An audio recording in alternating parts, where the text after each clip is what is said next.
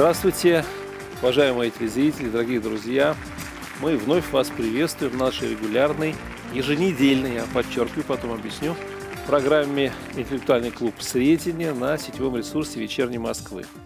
Неделю назад в этой же студии, в прямом эфире, а, мы а, посвятили наш разговор теме 250-летия воссоединения Белой и э, ну, Великой Руси, тогда России – и когда э, программа вот подходила к концу, мы получаем такие отклики, тут же нам в ухо, так сказать, подсказывают, что, ой, вы знаете, так много аналогий, так много похожего на то, что происходит на Украине.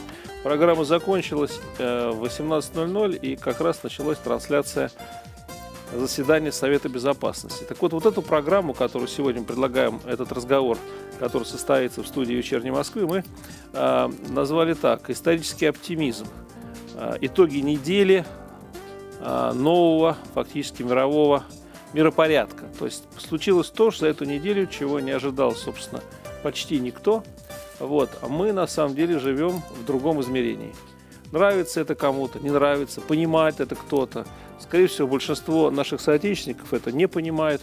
Но для этого существует интеллектуальный клуб «Средний» для того, чтобы поговорить об этом и вот эти горизонты будущего – том числе э, с точки зрения исторического оптимизма и предложить из КТСов. А то слишком много всего. Вот тут переговоры начались где-то там на Припяти. Вот мы пока разговариваем, а переговоры идут. Чем они закончатся, непонятно. Это я говорю с тем, чтобы вы понимали, что мы работаем в прямом эфире. Владимир Григорьевич Буданов, доктор философских наук, кандидат физико-математических наук, а, а, ну, собственно, философ, в данном случае мы участвуем, участвуем в наших программах, поэтому его сегодня присутствие очень важно. Я благодарю за то, что вы пришли к нам сегодня. И Александр Александрович Алтунин, экономист, эксперт э, Всемирного Русского Народного Собора, э, ну, специалист, который многие годы работал в э, крупнейших финансовых учреждениях Советского Союза и России. Вот. Сегодня тоже было событие очень интересное. Там Владимир Владимирович Путин собирал блок значит, экономического. Ты понимаешь, что все, кто там были, это все ваши хорошие ну, да, знакомые, знак, там и Набиулина, и Сюланов, и Грефтас. О, хорошие надо в кавычки. Да, мы его, да, мы, да, ладно, эмоции оставим. Так вот, Владимир Григорьевич, начнем с вас. А, мы в этой студии часто говорили о том, что мир находится в, э, в, в таком периоде антропологического перехода, изменений – что вот а, мы вроде не понимаем, но уже много чего началось.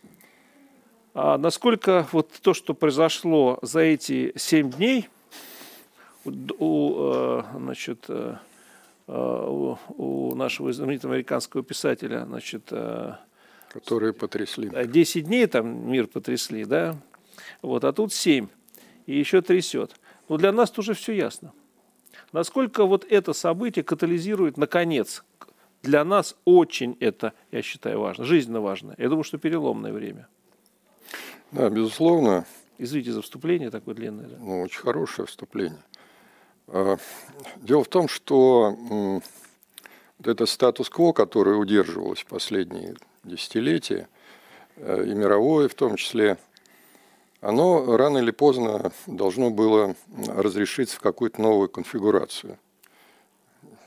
Э, а, э, игроков мировых и э, новых концептов. Ну, по сути, Украину подогревали, и она фактически торговала русофобией. Вот за что это ее там понятно. держат, это понятно.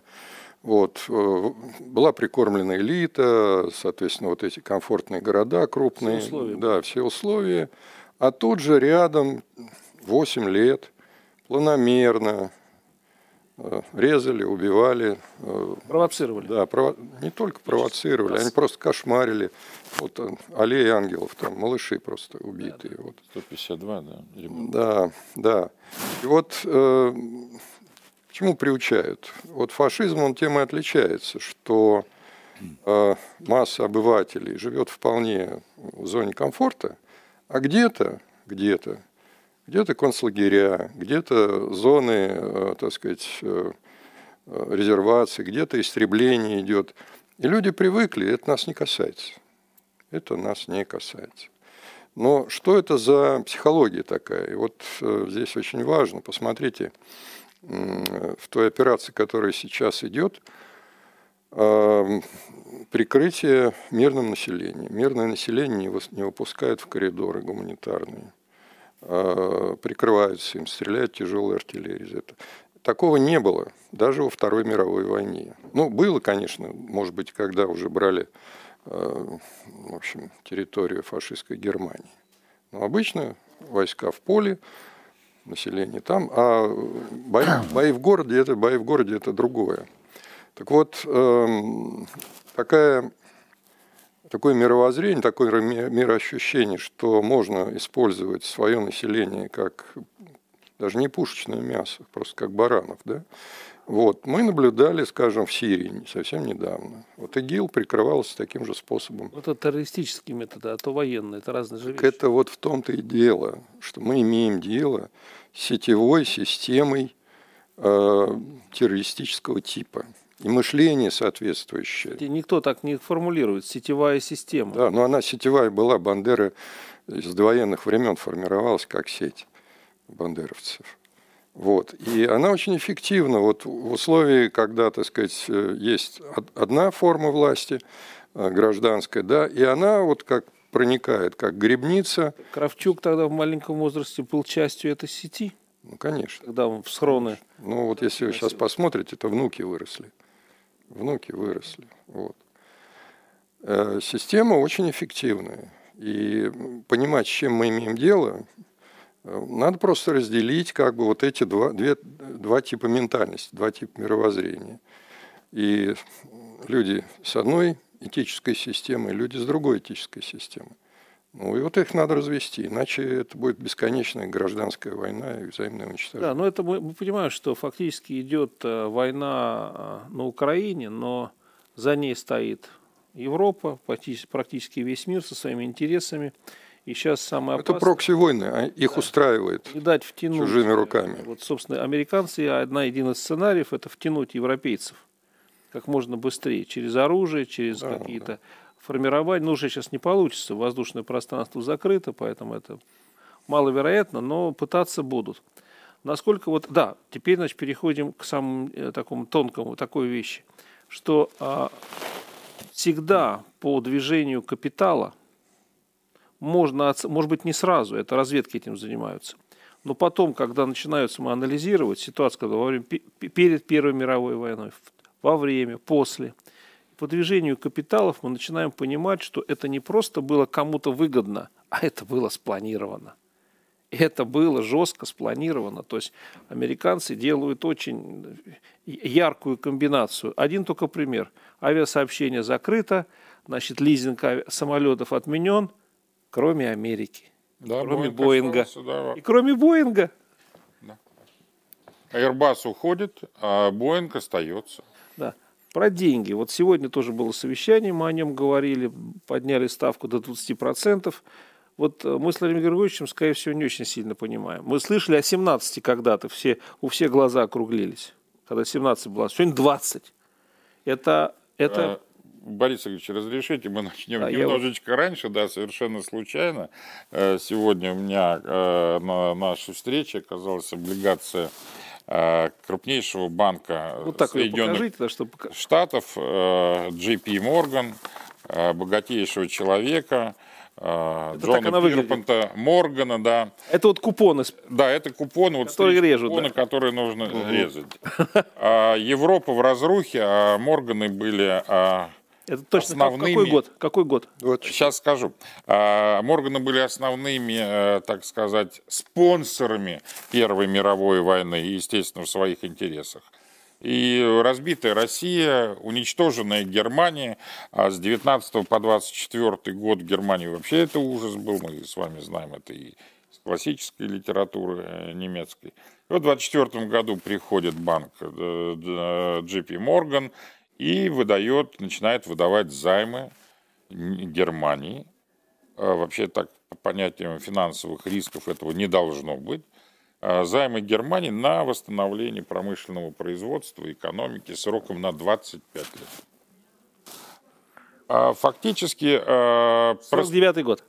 Да, с погашением это, это облигация внешнего займа значит, э, с купоном 7% годовых и выплаты процентов два раза в год. Я понимаю, это трофейное? Да, да, да, да, трофейное, наверное, наверное, трофейное. Да.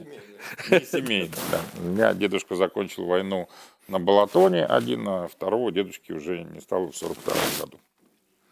Вот, и э, спонсорами сегодняшних событий, естественно, являются, я прошу прощения у зрителей за слово спонсор, вот, э, являются те же самые, те же самые силы.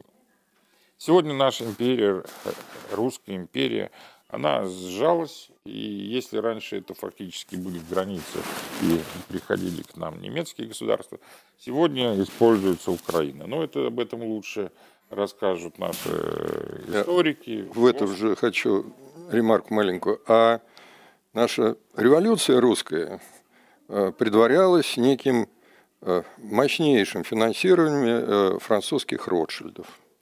В том числе, да, в том числе. Да, так что, потоков было, в том да. числе и немцы, и Ротшильды Шиф тоже. был, да. группа Шифа из Нью-Йорка. Там да. все принимали участие. И американцы, через, в основном через Свердлова, по-моему. Вот, и Ротшильды французские, и Морганы. И... Лично Свердлова недооценена сегодня в, в нашей историографии. В этом смысле. А, далее мы все-таки давайте вернемся к сегодняшней ситуации. Мы, вы сказали о том, что а, фактически а, то, что творится на территории Украины, я последний раз там был в октябре 2014 года, со своими друзьями праздновал день рождения – мы с тех пор не виделись. Надеюсь, Понятно, да. надеюсь, что скоро мы обнимемся. А, вот. И поговорим о той ситуации экономической и политической, которая сложилась не за 7 дней. Действия э, России начались 24 числа, сегодня пятый день. 7 дней это будет 2 февраля, когда да, да. должны начать новую работу по новому расписанию аэропорта в России. Да, да. Вот. И что сложилось на наших границах? Какая ситуация?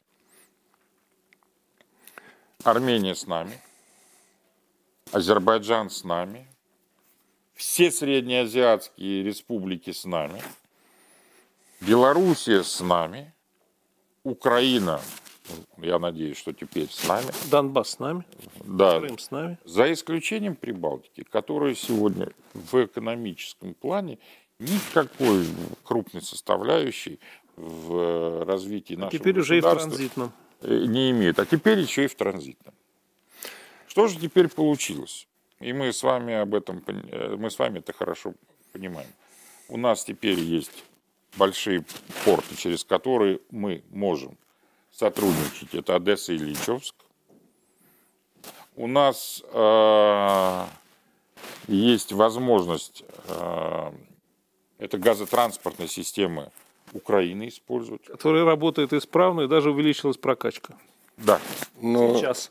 Все, да. все запасы они уже выбрали, которые лет. Это сейчас мы о другом, подождите, Прокачка мы поговорим. Идет. А, мы поговорим сейчас об этом. А, вот. И э, фактически у нас теперь мы подходим, извините, к сельскохозяйственному сезону с возможностями очень большими. Если успеют посеять. Успеет. Хорошо. Успеет. А нельзя говорить о том, что Россия находится в какой-то изоляции. Да, глупость просто. Это, это, просто, это просто глупость. Я жду, вот вы, Борис Игоревич, являетесь одним из, по моему мнению, ведущих специалистов по Балканам. У вас высшая награда Сербской православной церкви да. за, труды, за труды ваши. И я жду от Сербии каких-то новых шагов в отношениях э, с Россией. Они могут попроситься в одной из э, организаций. Евразес, УДКБ. Да, и тоже будет основание, это будет основанием, почему продается газ по 300 долларов за 1000 кубических метров, а не по 1000. Они против санкций тоже выступили, там все. Да, они выступили против санкций. И мы будем говорить об Аргентине, о Бразилии, которые не поддержали Э, в, э, на американском континенте со своей политической организацией санкций против России. Против ассамблеи там. Конечно, мы очень ждем решения Китая. Я думаю, что против санкций он выступил уже. Что Китай очень серьезно выступит. Это только начало. Нет, он, он понимает, что если Россия выстоит в этой борьбе, то тогда легче будет ему разговаривать. Мы вернемся к этому, когда будем говорить о деньгах. Но сейчас давайте поговорим. Вот Владимир Григорьевич напомнил о, о газе и о том, что творится, о том, что творится в европейских хранилищах. Сегодня прошло сообщение «Газпрома» о том, что европейские хранилища заполнены на, ми, на минимальный, на минимальный объем за последние 5 лет. Это порядка там 21,5%. 21,5%. Э, теперь э, мы говорили о газотранспортной системе. В сложившейся ситуации, наверное, надо отказываться от услуг Северного потока-2. Ну, они э, вроде как и отказались, но понимают, что... Нет, но если, если нас вводят э, в ситуацию, когда против нас государство э, пытается ввести санкции, мы совершенно спокойно можем э, поставить целый ряд экономических отношений э, под вопрос. Кроме того, э, наверное, нужно переходить о ситуации, когда недолгосрочные контракты с Германией по газу нужно пересматривать. Да, они будут пересмотрены. Я думаю, что э, все они там понимают. Вот недавно э, в Бундестаге выступила, я сейчас не, не, не возьмусь сказать, с очень трезвыми такими соображениями, что вместо того, чтобы дразнить э, Россию и э, э, провоцировать вот такие, такую напряженность, вместо того, чтобы заниматься гендерной ерундой, как она выразилась, 14 лет Меркель этими вопросами занималась. Вот вместо всего этого надо бы заняться перспективой э, энергоснабжения своего, потому что газ-то негде брать. Это краткосрочные какие-то можно закупки сделать такого пожарного. Они хотят терминал порядка. строить, там Жижины, два терминала. Цена вопроса. И, Цена, это, это заш... и, она и, и объемы явно ограничены. Да, явно ограничены. Поэтому ближайшая перспектива заставит их все равно восстанавливать наши взаимоотношения. Сейчас они покричат, успокоятся. Вот этот хайп. Кстати, одна из э, идей, почему а почему вот украинская делегация задержалась на сутки. Угу. Они думали, что как раз на этот период переговоров, вот этих, которые сейчас идут, будет пик вот этого санкционного давления. Ну, они ждали еще э, разговора с Байденом, который якобы должен вот сейчас со всеми по очереди э, ну, это и есть давление. в Евросоюзе. Ну, по-видимому, там не настолько оно эффективно, это давление. Ну, сейчас уже бесполезно, бессмысленно это давление.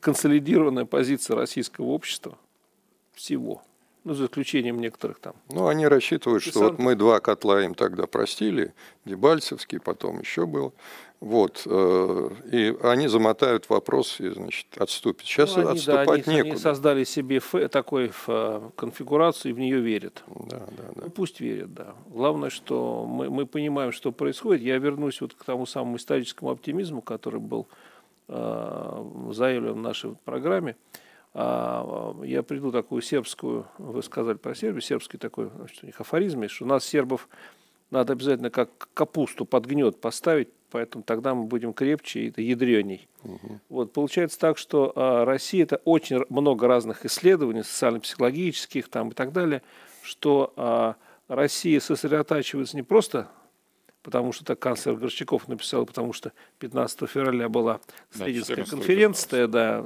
на эту тему. Третья Наша, наша, вот, нашего, так сказать, клуба интеллектуального. Вот, а, а потому что а, мы начинаем понимать и свою роль, и ответственность, и самое главное, свои возможности. Вот ощущение, то, что мы должны сами, только сами, ни на кого, это бесполезно. Партнеры есть, друзья есть, да, но только сами. Вот этого, и потом еще про гуманитарную составляющую поговорим.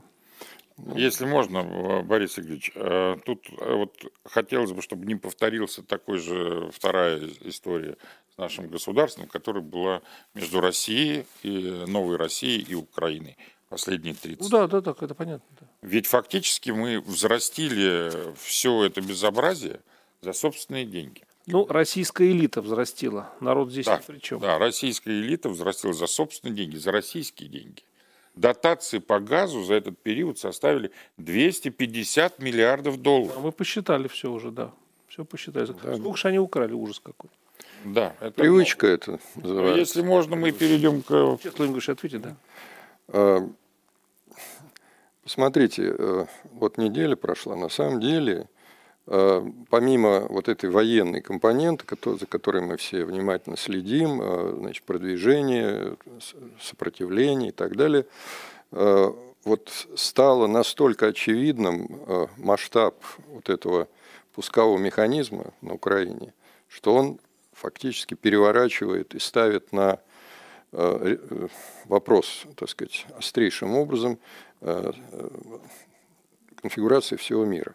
Это да. буквально на вот в эти дни все происходит. Мы поэтому так и тем да. обозначили нашу да. передачу. Новый миропорядок. Да, совершенно верно. И, конечно, сегодня эти два как бы лагеря вот так разведены, но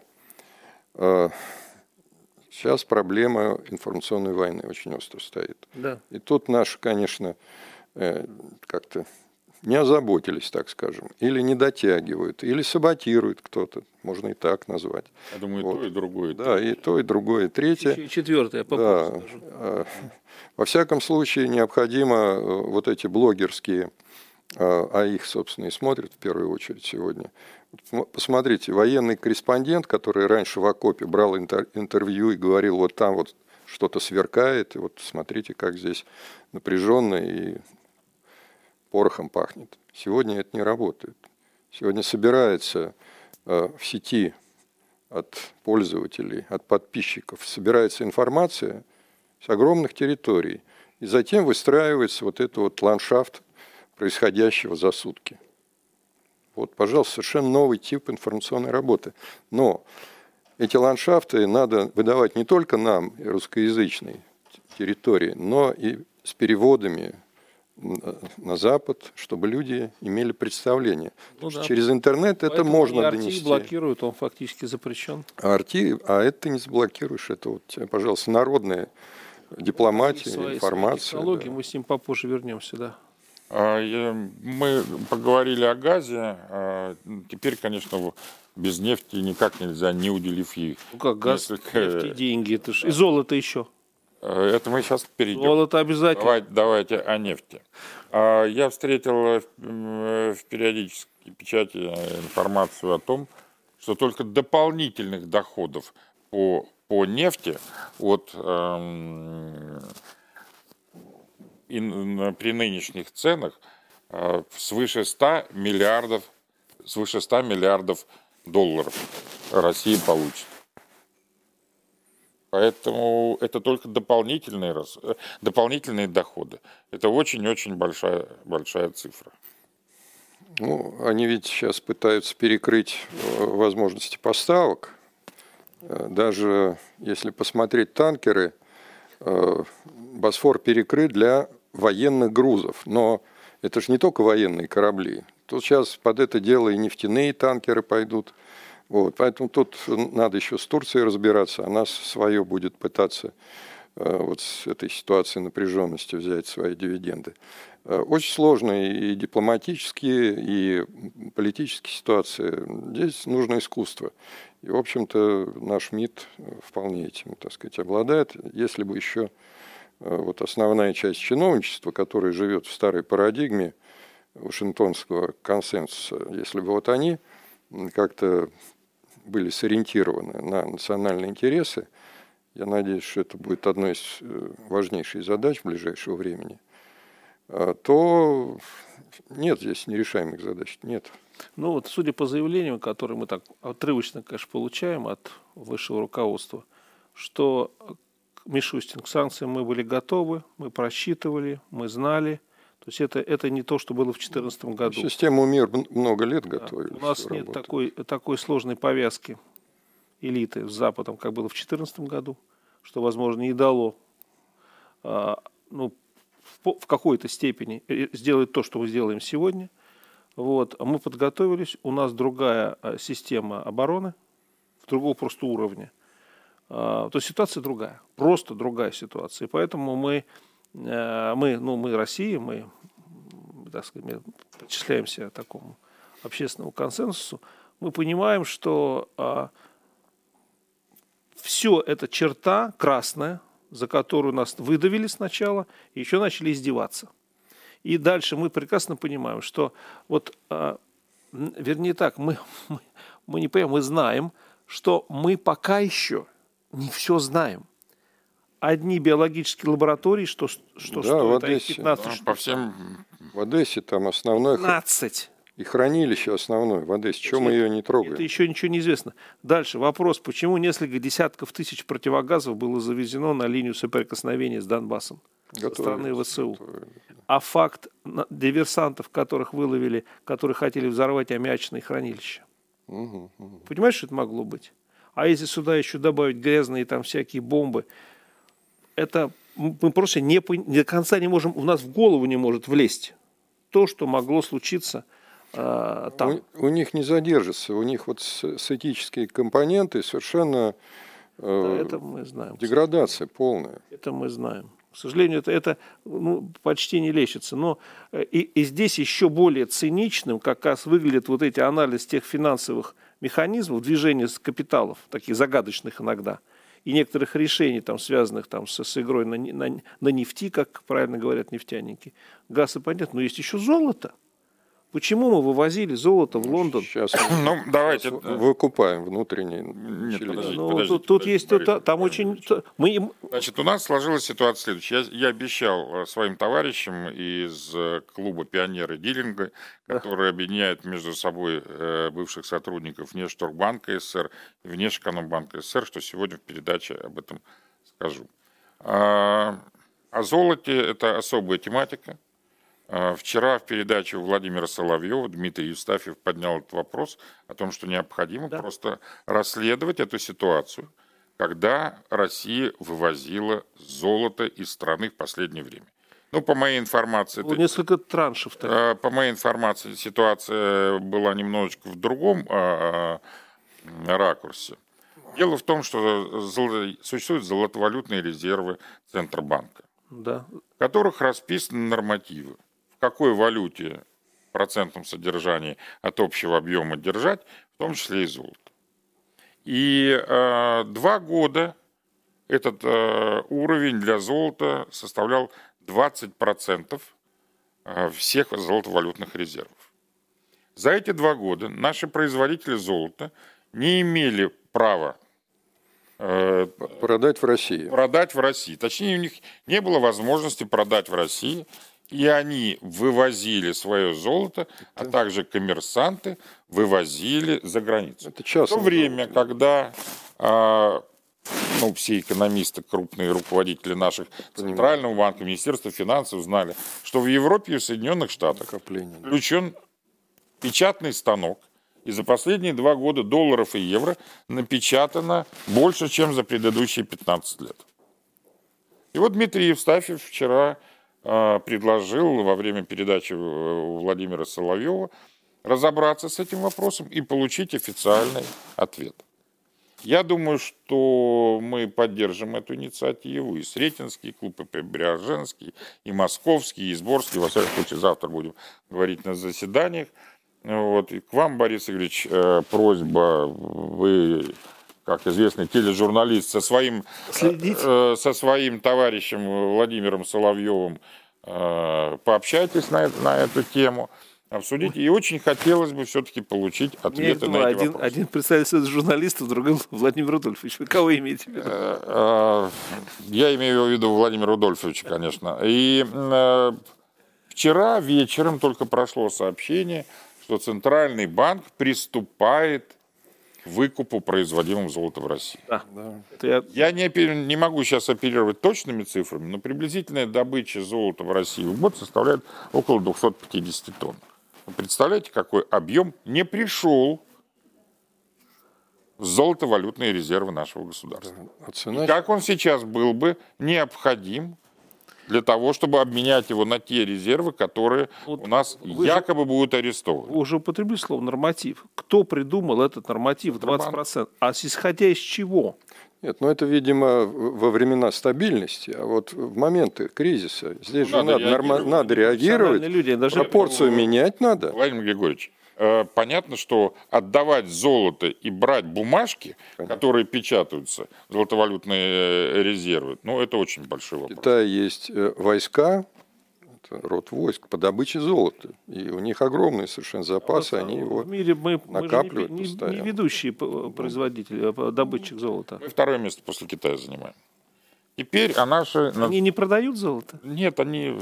Никак не соображают, что... Да. А теперь о нашем национальном суверенитете, о российском рубле.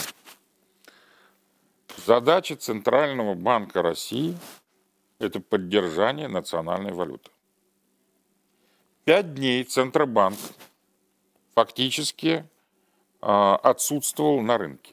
Хотя объявил, что 24 числа купил порядка, э, продал э, валюты на рубли для поддержания курса на 87 миллиардов рублей. Удар по валютчикам они. Что это для рынка? Это вообще ничто. Неужели не было понятно, что спекулянты воспользуются этим моментом? Почему не отслеживается то, что вчера вечером э, интернет э, взрывался тем, что банк Тинькофф, наверное, предлагал э, продажу евро по 160 рублей за евро. по 150. А где же банковский контроль? Ведь должно... Там же коридор есть. Нет, но должны быть ограничения. Но я вам скажу больше. Центральный банк Российской Федерации не проводил валютных так называемых интервенций с декабря 2014 года для урегулирования Пауза. стабильности курса национальной валюты. Он вкладывал их в американские ценной бумаги. Ну, насколько я знаю, вот вы правильно выразили, что его задача заниматься вот устойчивостью рубля, рублем заниматься. Но они-то понимают это как таргетирование инфляции. Вот и, от этой фразы просто тошнит. И курс рубля. Поддержание американского доллара. Да. Они, они ну и третий важный момент – это учетная ставка. Это вообще... Объявление учетной ставки в 20% э, годовых – это разрушение экономики, и фактически это вредительство. Кстати, академик Глазев же вчера написал это.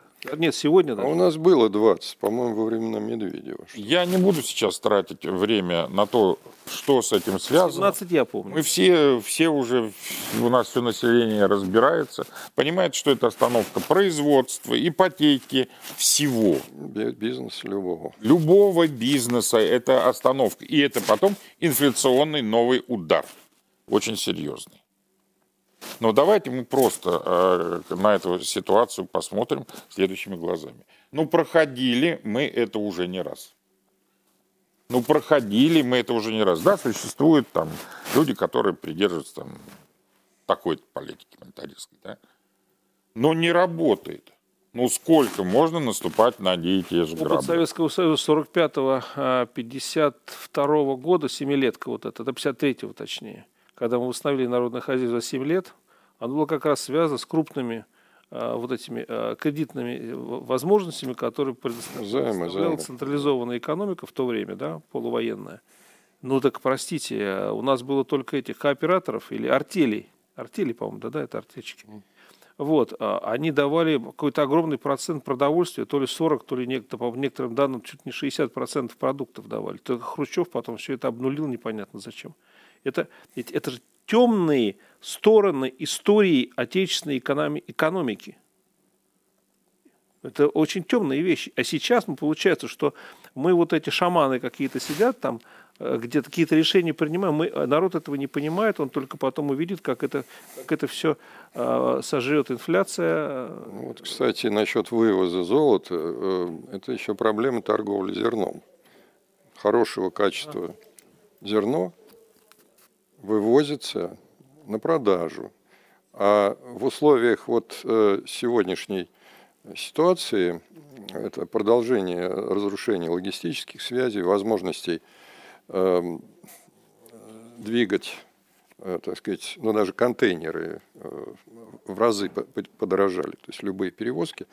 Вот в этих условиях и санкции в том числе, конечно, внутреннее вот это вот накопление продовольствия у нас неплохо с этим делом, это является резервом. Я просто еще одну вещь объясню. 90 лет назад есть, вот я уже не раз говорил, такое зеркало своеобразное. И вот мы сейчас проходим Э, то, что называется Большую депрессию, да, 30-х годов в Соединенных Штатах, то э, сейчас наступает время аналог э, ну, вот таких голода.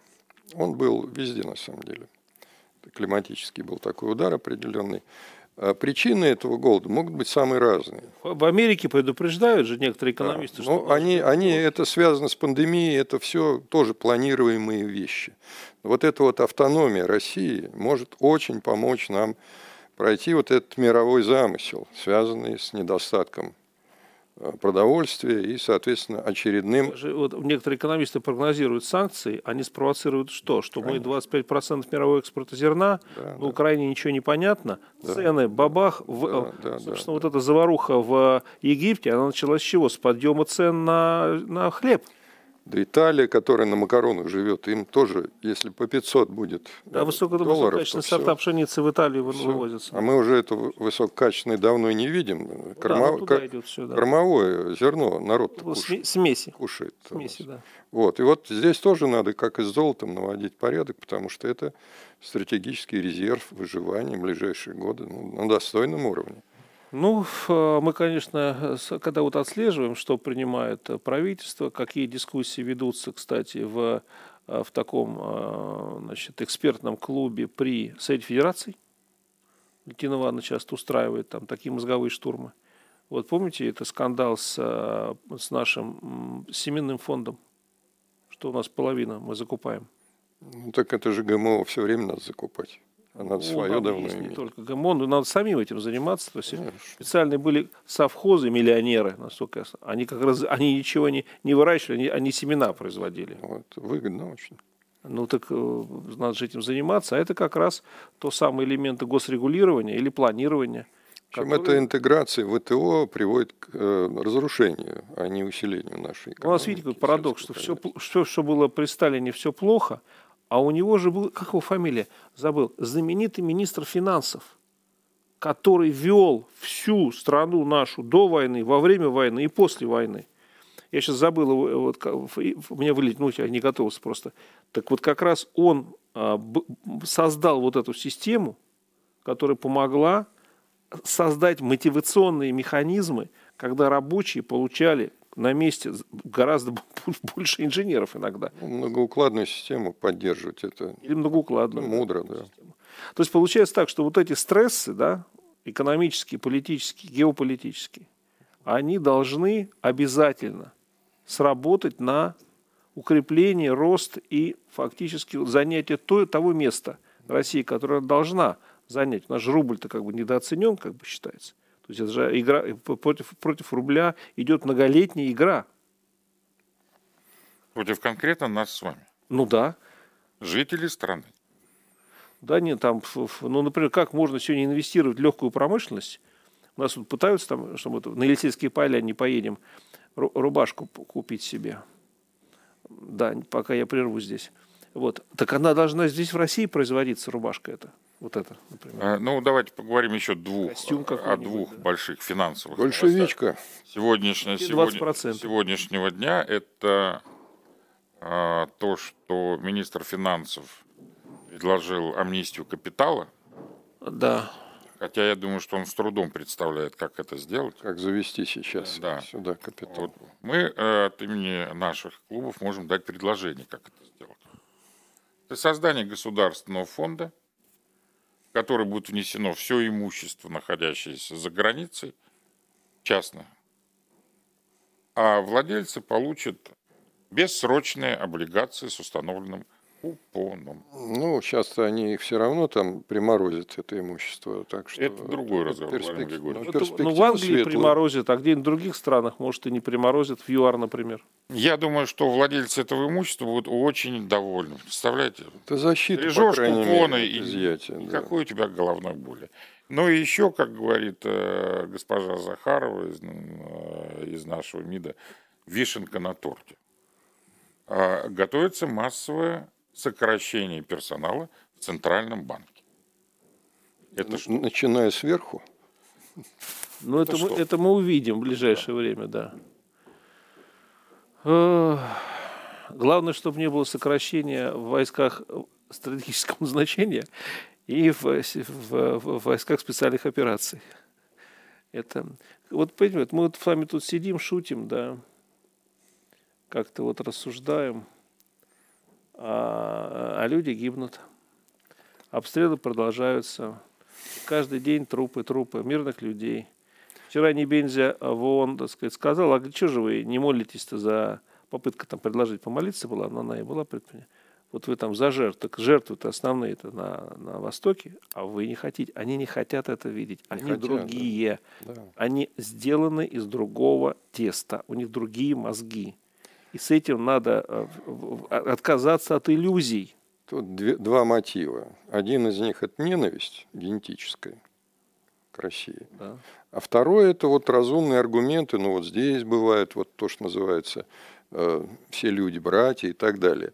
Так вот ненависть больше. И вот если эти братья это со стороны русских, мы этого не будем замечать.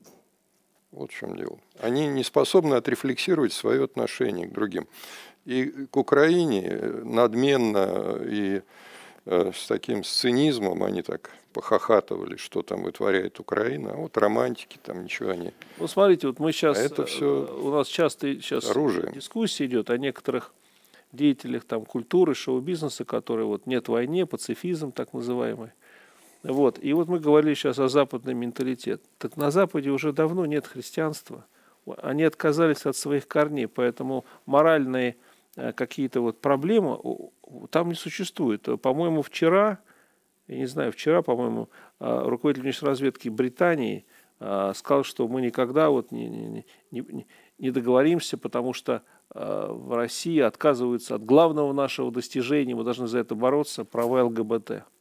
Я все мог ожидать от руководителя там И6, но чтобы он такое сморозил это, это, это не, может быть, он, э, что Нет, с ним?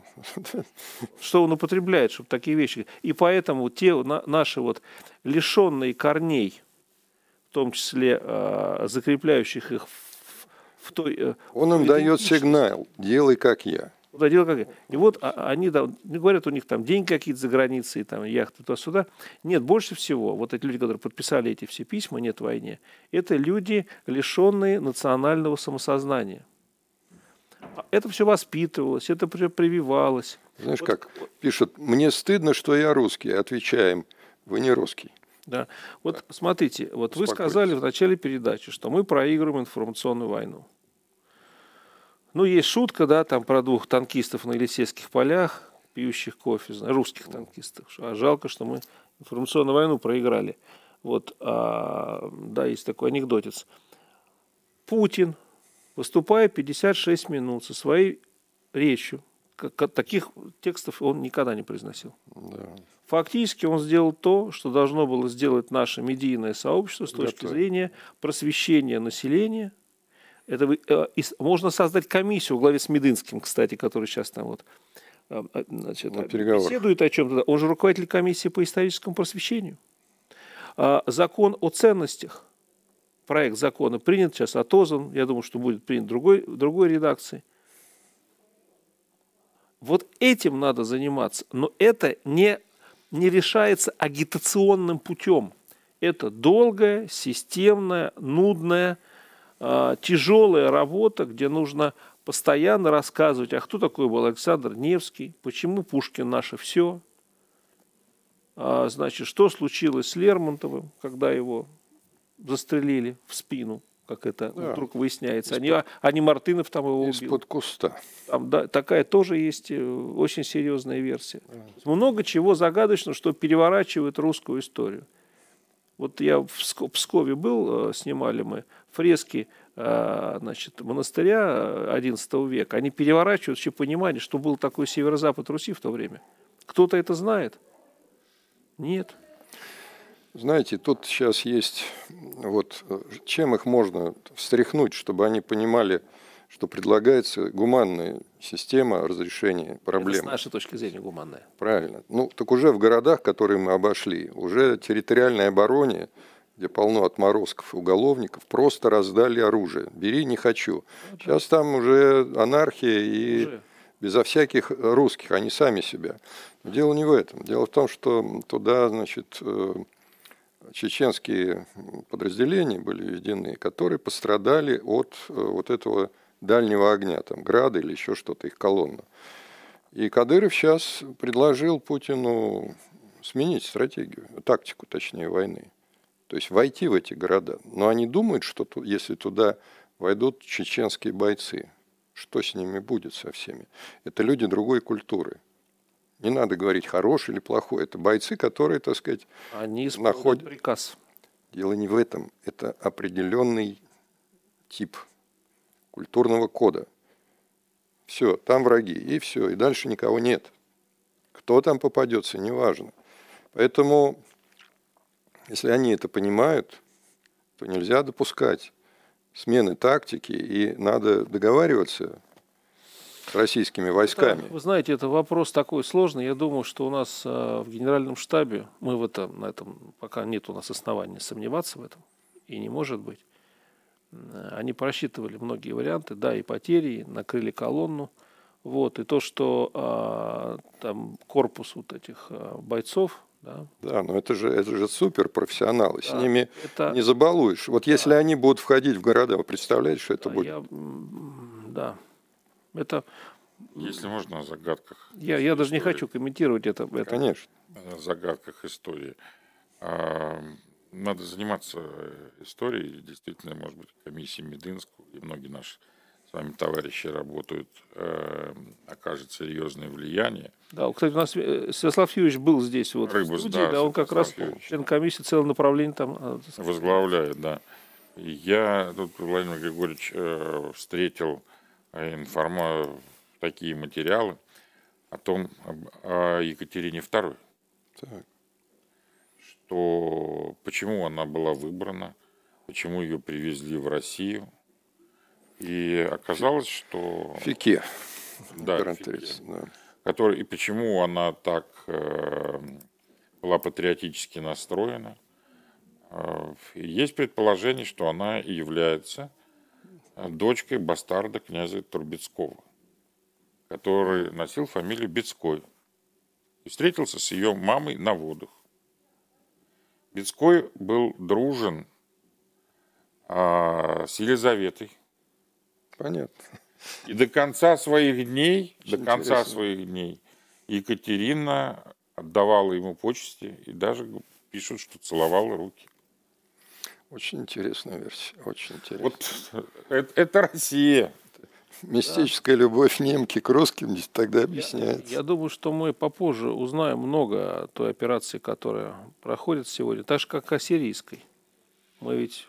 Да, храни Господь наших ребят. Вот, и э, мы, я лично абсолютно уверен, что вчера было, может быть, чуть-чуть рано, завтра было бы поздно, операция проведена в тот момент, в который должна была проведена. Сегодня мы получаем сведения, что мы опередили на один день. Да, есть такая информация. Есть информация, да, что на, на один день. А вчера исчез Медведчук. Да, он куда-то вышел. Да, вышел и не вернулся покурить, да.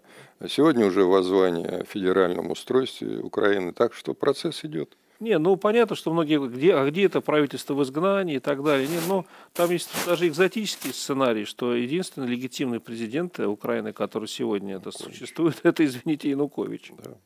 Вот, и премьер Азаров, хотя он подал в отставку, да, но формально, да, это два человека, которые, э, понятно, что там есть некие сложности, да, но, но вот такие казусы. Украина, страна с несостоявшейся государственностью, она примет любое решение, главное, чтобы оно было волевое и жесткое. Там будет именно так. Потому что люди сейчас, главное, что будут хотеть, они не будут говорить российский, украинский, они хотят порядка. Порядка хотят. Порядок разный бывает. Да. Бывает порядок фашистский, Вот. Бывает человеческий, так назовем его.